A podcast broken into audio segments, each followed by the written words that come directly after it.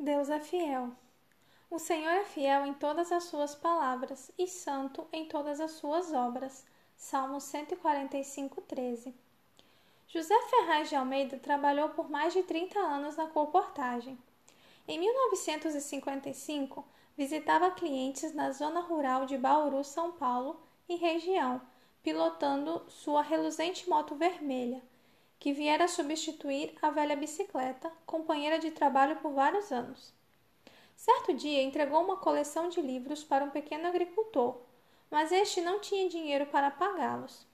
O senhor pode confiar em mim, pediu o homem.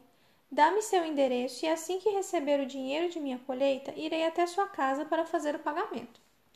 Contrariando seu costume, José Ferraz acabou deixando os livros com o cliente. Algum tempo depois, José sofreu um grave acidente com sua moto, fraturando o joelho direito. Por isso, precisou interromper seu trabalho por diversos meses. Como vivia exclusivamente da comportagem, a crise financeira logo bateu à sua porta. Certo dia, ainda bem cedo, ele constatou que não havia mais alimento em casa, nem mesmo para o desjejum daquela manhã.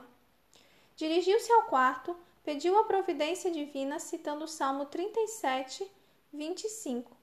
Fui moço e já agora sou velho, porém jamais vi o justo desamparado, nem a sua descendência mendigar o pão.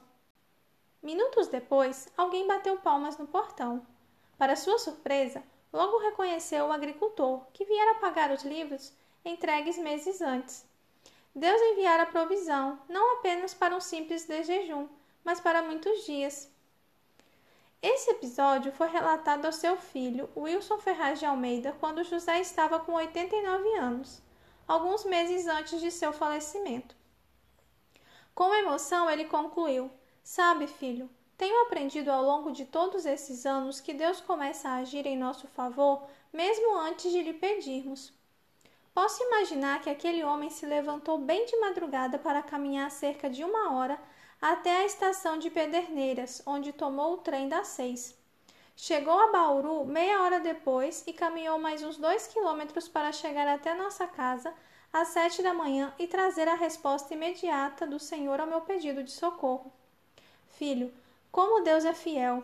Em toda a minha vida tenho comprovado essa fidelidade.